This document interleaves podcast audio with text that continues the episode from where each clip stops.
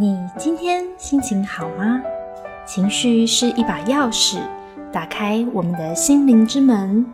你的内心世界是充满缤纷的色彩，还是灰色的天空呢？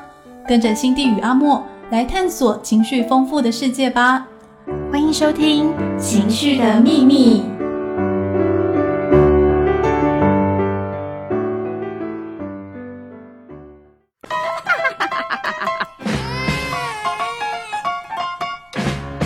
情绪摩干丹，嗨，听众朋友，大家好，欢迎收听今天的情绪摩干丹，我是阿莫，我是 Cindy。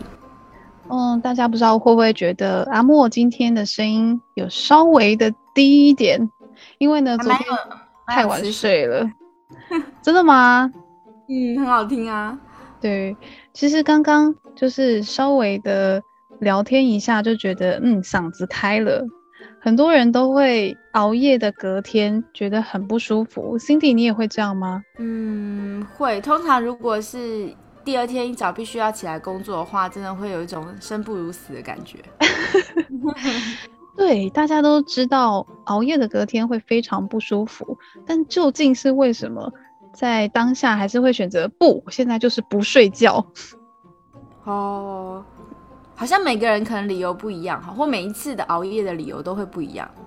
对，嗯，像我的朋友最近就跟我分享，他的工作呢非常的忙，然后在他下班之后几乎没有自己的时间，所以他就跟我分享啊，最近好痛苦哦，最近都熬夜熬到三四点，然后他也不知道该怎么戒除熬夜的习惯。嗯嗯，然后他就跟我聊天，聊聊之后呢，我问他说。那你熬夜都在做些什么事情呢？然后他就分享说：“啊，我我熬夜其实也没有特别干嘛。”那那他为什么要熬夜？对我觉得很奇怪。然后他讲一讲就说：“嗯，好像下班之后就是想休息，但是呢又想做点什么。那睡觉前就在挣扎，挣扎的过程中就划手机。”或者是看一些文章啊，玩玩游戏，不知不觉时间就过去了。嗯，然后我听了听，就问他说：“你该不会是报复性熬夜吧？” 然后他听了听，哎，有道理，我好像就是这样。哦，那他为什么要报复性熬夜呢？你怎么帮他分析的？嗯，就是听他的叙述啊，因为他分享说，在工作之后会想休息，也想要有自己时间做一些平常想做的事，但是因为他的体力已经耗尽，脑力就是在经过了整天的工作慢慢下降，就是他变成一个无脑状态。嗯 嗯，觉得好可怜哦。那 Cindy，嗯，为什么会有这样子？报复性熬夜的行为啊，你觉得他背后的需求可能是什么？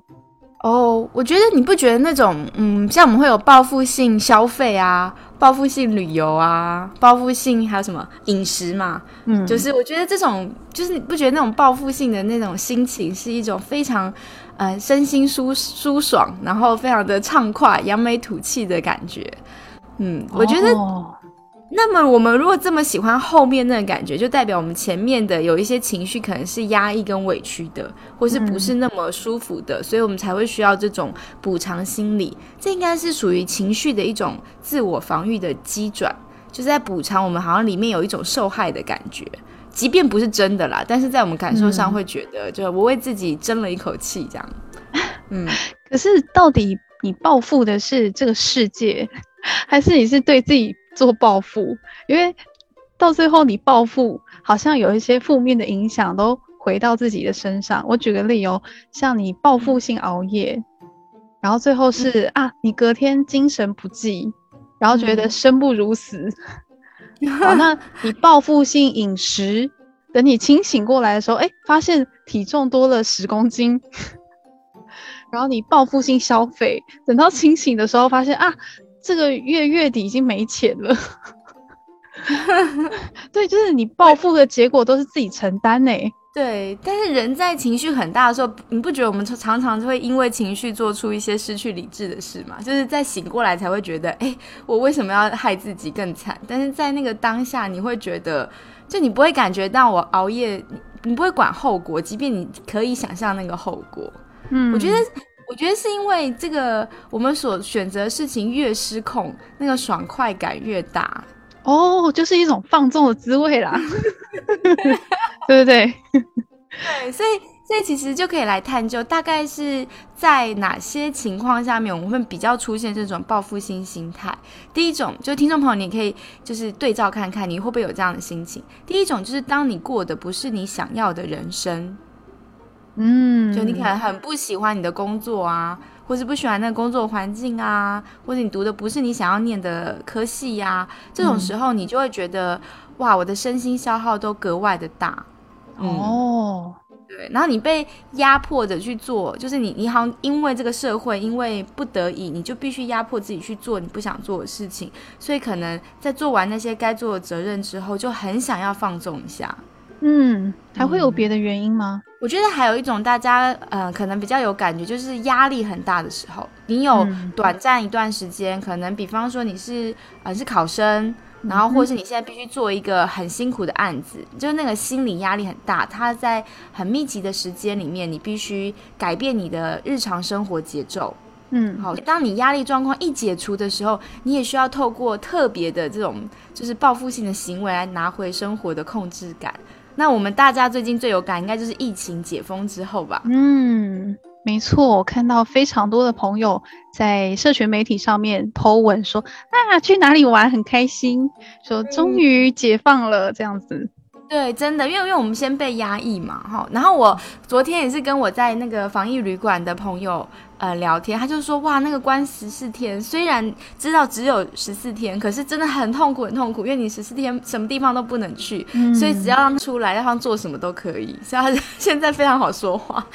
哦，哇，那人真的是在 Cindy 刚刚提出，呃，可能你不满意自己生活的现状啊，或者是在很有压力的情况下，就会需要去做一点什么，让自己心里好过一点。嗯，对。还有两种情况，就是也会出现一种报复性心理，一种是当你觉得自己付出很多的时候。我觉得它不一定是真的是事件诶，刚刚举了很多就是事情嘛，压力嘛，哦，工作、读书，你不觉得其实，在关系里面也会吗？当你真的觉得你为某一段某一段关系付出很多的时候，然后你一直得不到你觉得合理的 feedback，你非常也有可能报复性的想要做一些事情。那这这些事情，比方说发脾气也好，或是耍任性也好，但是这样做以后反而又伤害了这个关系。所以这也是一种在关系当中会出现的一种情绪受害感的补偿心理哦。而且我想，对方如果不知道你心中原来是这么想，当你真的做了那些所谓让自己好过的报复行为的话，他应该会很黑人问号，就想说。平常不是好好的吗？为什么突然这样子了？对，蛮多在友情当中也会出现这种情况哈，就是你的朋友可能突然对你发了脾气，或者他就不理你了。可能是有有一个可能是他可能觉得你们关系当中他付出很多，嗯，然后你不在意之类。但对你来说，哎，这些这些要付出并不是你要求的，所以你其实不知道。嗯哼。那我们来介绍，就是最后一种，就是当环境不如你意的时候。比方说，你很想渴望的工作，你没有得到这个工作，没有录取，然后或是你钱就是不够用啊，你需要用钱，然后有一些可能生活费你拿不到，嗯，就是有一种你想要要不到的挫败感，这时候背后就会出现一种愤怒，觉得我这么努力，怎么可能会得不到呢？那如果我们的愤怒没有在一个嗯，很合理的表达，而且成熟的方法下面，我们可能就是很容易破坏关系，然后又会有强烈的情绪被被害感，所以我们就会需要报复性的行为来弥补自己的委屈。哦，那听起来真的蛮可怕的诶，就不知道人在什么样的情况下会突然冒出这种报复性的反应。就是虽然我们。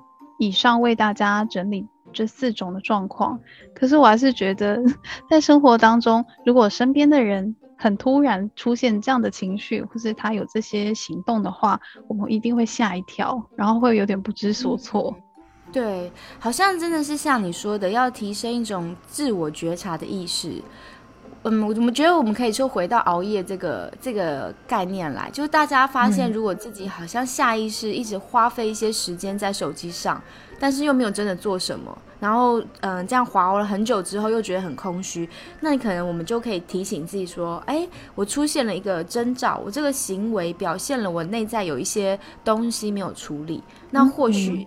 此时真的去写日记，去想一想我今天发生了什么事情，我有什么情绪被累积起来，可能比划手机更直观。因为划手机，它虽然让你可能累到不行就睡着了，可是你的不满呐，还有一些累积的情绪，是一天又一天堆积的。所以，嗯，就算不是你熬夜，可是整整个人的身心健康状况应该还是受影响的。嗯，而且如果是你没有写日记的习惯，或是你不喜欢写字。去记录自己的心情，也许你可以用录音的，就是对手机讲话，讲讲今天发生什么事啊，有什么样的感觉，又或是可以找家人朋友，就简单的讲一下今天自己在做什么，交代一下自己 的心情。嗯，我觉得也是个不错的方法。嗯，好啊，那今天的情绪不干单就跟大家聊到这边，希望大家。呃，不一定要早睡，但是至少呢，当你开始报复性熬夜的时候，希望你可以有自觉。我们一起加油。好的，好的，那下个单元再见喽。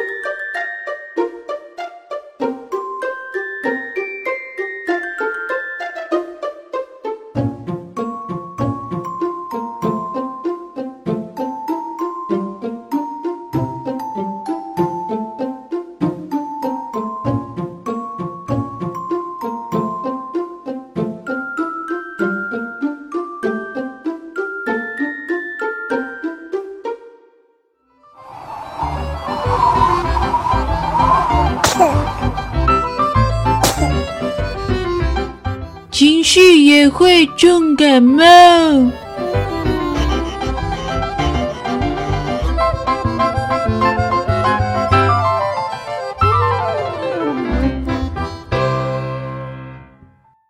嗨，你今天的情绪健康吗？欢迎收听《情绪也会重感冒》，我是阿莫，我是 Cindy。在今天的节目当中呢，我们要来回复一下听友给我们的留言，谢谢你愿意跟我们分享。你的烦恼，还有你遇到的事情。那这位听友呢？他叫做火星小姐，好可爱的名字哦。没错。那他的烦恼是什么呢？他说他无意间发现我们的这个广播，平常很焦虑的状态呢，就像是找到一个浮木，帮助他可以理解跟接受自己的情绪。因为他在工作上遇到同事的霸凌，他说这个同事呢对他大声的咆哮。嗯，然后他本身的个性是比较害怕冲突，所以在当下就没有对同事的咆哮做出什么样的回应，只是他就简单的说：“哎，工作上不要有这么多情绪跟偏见。”但是他在回家之后觉得啊，胸闷，觉得自己受到一些委屈，然后他询问的是，想知道如果遇到胸闷的时候要怎么样调试跟照顾自己呢？嗯。哇，我觉得这个大家应该很有这种经验哈，就是在一个高张力的情况下，可是你不能发作，不然可能事情会越搞越糟。对，很多人应该会宕机吧？对，因为你怎么会有人大声咆哮？哦就是大家不都同事吗？为什么要这样？应该会先被吓到，很 shock，很震惊，然后接下来应该是一连串的不敢置信，或者觉得很荒谬。嗯，我记得之前。嗯，我们曾经在节目当中聊过，如果遇到冲突，可能会出现经典的三种反应。嗯，就是战、逃、呆。嗯，嗯，对，有的人可能比较嗯激动一下就直接回击了，两个人怼回去。就吵架。我有碰过、哦，碰过就是同事跟同事吵架，然后整个办公室的气氛都超级尴尬，所有人都不敢动，然后就看他们两个在吵。其实很有趣，我们的人呐、就是就是我们的生理反应，其实会随着对方很激烈的情绪，我们会跟着呼吸很急促，然后觉得很不舒服。啊，我有这种感觉过吗？有的有的，就是那种很有张力的情况下，也会觉得呼吸变快，语速变快，然后那个血液整个往脑部冲。嗯，我们大脑里面有一个有一组神经元叫镜像神经元，就是呢，当别人感受到悲伤的时候，我们会在这个神经元感受到同样的情绪，这就导致了我们可以人类可以有同理心，可以了解对方发生什么事情。所以，相对如果对方很生气的时候，我们不由自主也会整个感觉到那个紧张的气氛。嗯，对，所以你就会发现自己可能手心冒汗啊，然后呼吸越来越快啊。然后我我我在想，这位火星小姐她在当时候很努力的克制住自己，不要失控。可是这个压力就是在他身体里面，还是整个整个压力荷尔蒙很高，所以回到家以后，他就会觉得很胸口很不舒服，吸不到气。这可能都是因为他的压力荷尔蒙还在一个很高亢奋的状态，因为刚刚感受到危机了嘛。对，所以他其实还需要时间放松，很不舒服。哇，没想到这种荷尔蒙的影响，在好几个小时过后，还是会在身体里面发挥效果。哎，嗯，对，真的。所以大家不知道会不会有那种你会觉得白天工作压力很大，晚上睡不着觉的情况？会，嗯，这就这就是我们的自律神经，因为我们的压力荷尔蒙会使我们的自律神经是在一个很紧绷的状态，我们就没有办法放松下来。嗯，难怪有些人就说，呃，下班之后很难放轻松，就是因为脑袋当中总是会想起啊工作的事情，然后或是跟同事吵架的事情，一直在那边转来转去的，都睡不着。嗯，真的。那火星小姐后来她嗯跟我们互动之后，我们有给她一些回应嘛？嗯，然后我觉得在这个谈一谈的过程当中，她好像稍微有一好一点点。对，我觉得 Cindy 有非常温柔的接住他，然后他在过程当中也也有试着练习说说看，诶，在当下发生那样的事情，到后面觉得胸闷这个过程当中情绪上的变化，嗯，他有试着讲出那个情绪的名字。啊，我觉得火星小姐其实是一个自我觉察蛮高的人呢，所以她可以在。嗯，剖析自己的情绪里面，很细致的去看自己到底有这个历程有什么样的变化，他也说得很清楚。然后我们得到他的允许哦，他愿意跟听众朋友一起分享一下他的心情，大家也可以听听看。就是如果你在职场上碰到这种高张力的状况，你是不是有同样的心情呢？嗯，他回想当下的状况，会觉得被延迟的感觉慢慢的浮现。好像这件事情在好多的事件上重演，可能也是他常常感觉焦虑或是懊悔的原因之一。就会在想，诶，当初为什么会没有勇气反抗呢？就会一直陷入一个无限循环懊悔，那心里会不断的喃喃自语，嗯，很责备自己为什么不反抗哈？为什么当下怎么没想到？嗯，他在什么样的情况下会就是他说他之前有类似的情况哈，应该就是他人际互动的模式是吗？嗯嗯嗯，然后后面他还有继续讲比较呃深层的情绪，他说害怕冲突之后会难以收拾，这可能是恐惧的心情。嗯，所以他当时很恐惧，但他也顾虑到后果哈，嗯因为我们说恐惧其实也可以提醒我们很多事情，带给我们的讯息就是让我们更谨慎，嗯，考虑更多事情。再来就是知道啊，对方其实蛮无知的，就告诉自己不要跟他计较。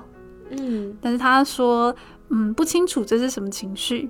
其实我觉得这比较像是，嗯，保护自己，因为我其实害怕，人一害怕的时候，我们就会生出另外一个力量，觉得那我现在怎么保护自己？也许就是在心理定位上面，我就定位说，嗯，对方比较失控，他不知道他在做什么，我是比较有理智的，所以我知道我在做什么。这样子的定位之后，就会觉得自己比较有力量、有勇气，待在那边不要逃跑。嗯，再来就是他想要在其他的同事面前展现柔性、不被动摇的女性领导地位，然后，嗯，所以就是他可能对于自己的一些形象认知有一个既定的一个想象，不要违背这个想象。哦，我很能理解这个心情诶，因为我之前也是当主管的时候，特别会觉得很多人好像这个社会就会认定女生当主管可能很情绪化，所以因此我就会自我要求，在工作中我一定要更理智。即使发生了就是可以让你整个崩溃的事情，我都要特别比男性还要理智处理这件事情。哦，其实有点像是对这个社会角色的反动，觉得我想证明给你们看，我可以不用情绪化。不过这样子的呃，跟社会角色角色的对抗，也会使我们心里面会压抑下自己的感受。听起来好辛苦哦。嗯，对，女性当在职场上确实有辛苦的一面。嗯，再来是他不确定自己有反抗的能力，所以呢，就用不回应来掩饰。嗯，因为与其回应错，不如我先不说话。嗯，观察一下情况，这还蛮有智慧的。最后一个是想要维持现场的和平，如果选择不回应的话，那这件事情就不会继续的扩散。嗯嗯哼，所以看起来像是当时候那个那个时刻，他主要情绪是恐惧。然后因为恐惧，他就快速思考很多阴影的方法，所以他就提到了他会衡量事情，衡量大局。好，他不能破坏他整个女女性领导者的地位，他不能够呃不管其他同事的观感，他要考虑未来合作的机会，他要呃维持住这个整个关系的氛围，不要太尴尬。哦，所以他瞬间其实想了非常多事情哦。对对，虽然是事后的回想，但是我觉得他真的对自己觉察能力算是很高哎。嗯，对，好像他又分享，从以前到现在呢，自己在面对别人愤怒的时候，都会觉得害怕，即便曾经有几次强力反抗的经验，反抗的当下也是会同样的愤怒跟害怕，心跳加速。嗯，而且他也会想哦，如果反抗的后果没有让事件变得比较和平的话。反而是拉长对立的时间，那种感觉很不舒服。嗯，所以他就尝试另外一种方法，用不要愤怒、不要反抗，选择柔性的回应。嗯，但是他又觉得自己其实心理上还没有为自己的选择做准备。嗯，所以他才会觉得很懊恼吼，觉得好像当初不回应或不说话，会不会让人家觉得就是他的界限不清楚，很好欺负？我觉得其实很多人跟火星小姐一样，应该在职场工作上曾经遇到过呃相处不来的同事，嗯，又或是这种非常有张力冲突的场面，嗯，Cindy，你有遇过吗？嗯，呃，我有遇过哦，然后我记得有一个蛮有趣的，就是我觉得，呃，我怎么解释自己的生理反应？因为像火星小姐说，她想要压抑住自己的怒气，柔性的回应，可是她发现她还是很激动。就是呼吸很快，所以他觉得他好像失败了。那我那时候呢，有一次也是，我发现我很生气，呼吸很急促。那我没有回嘴，因为我知道那时候对方已经不理智了，所以我也是考量，就是我们两个人不理智的像猴子一样骂来骂去有什么用呢？不如有一个人维持人类的尊严，就是不要不要意气用事。但是我那时候回到我的座位上之后，我可以。开始意识我身体的感觉，就是心跳加快跟呼吸急促，然后我知道这是一种正常反应，因为对方情绪很激动嘛，所以我一定会受影响。那我就开始深呼吸。其实，呃，缓慢悠长的吐气可以让我们的交感神经接到讯号，知道说哦，危机解除了，或者这个危机没有很严重，我们的副交感神经就可以起来。副交感神经跟交感神经像是跷跷板。一个帮助我们紧绷面对危机，另外一个帮助我们放松。哦，对，所以我就那时候深呼吸，然后慢慢的吐气，让自己的生理反应先减缓。然后我不会诠释说，哦，我的生理反应就代表我很生气，我只把它解释成，嗯，我现在跟着他很激动，但是我需要一点点时间让自己调试，先暂时不要做任何决定。嗯，我觉得像这种，呃，身体。的反应很大，就是情绪很起伏的时候，真的是要给自己一点时间慢慢缓和，先不要 很快的去呃纠结说，呃他怎么可以那样，或是这件事情到底是谁对谁错？嗯，对啊，心理学家也说，到底呃我们是因为自己呼吸很急促，然后所以我们解释说我很生气，然后我就更生气。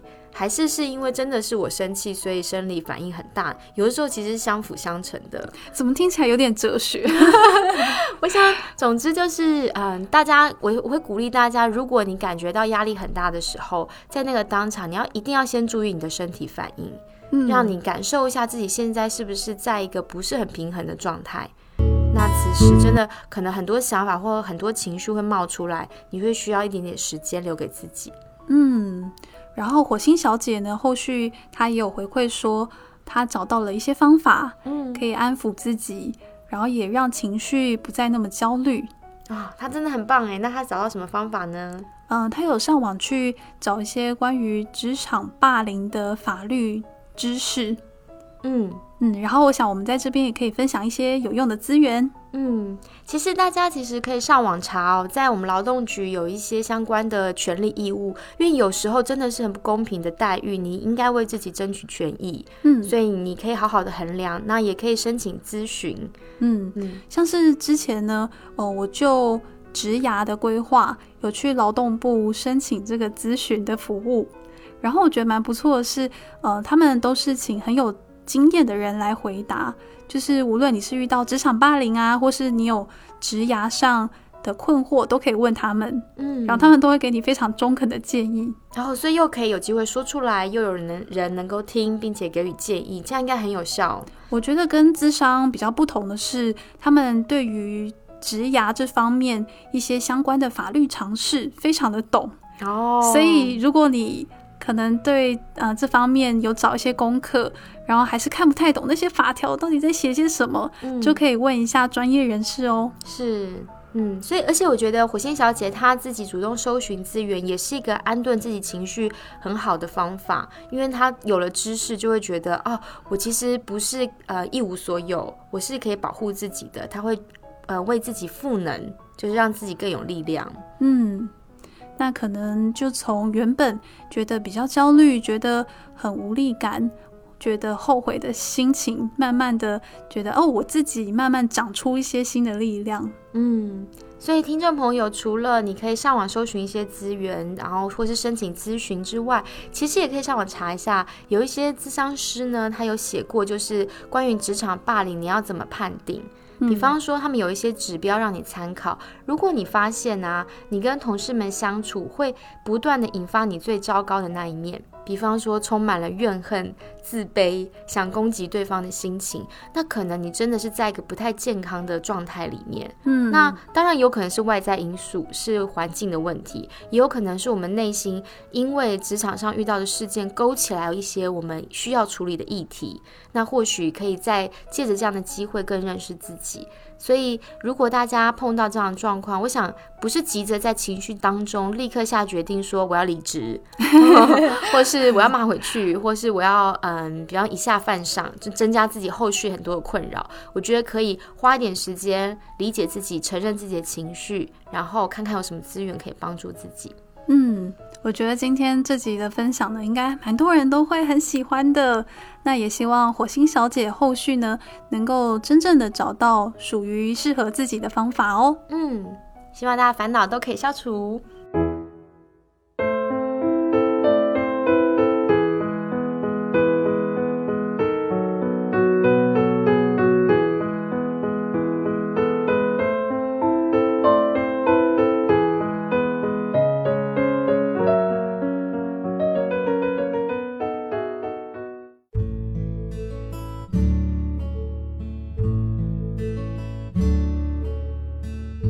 情绪的秘密这个节目是专门为青少年设计的，但其实不管我们在什么样的年纪，都可以一起学习情绪哦。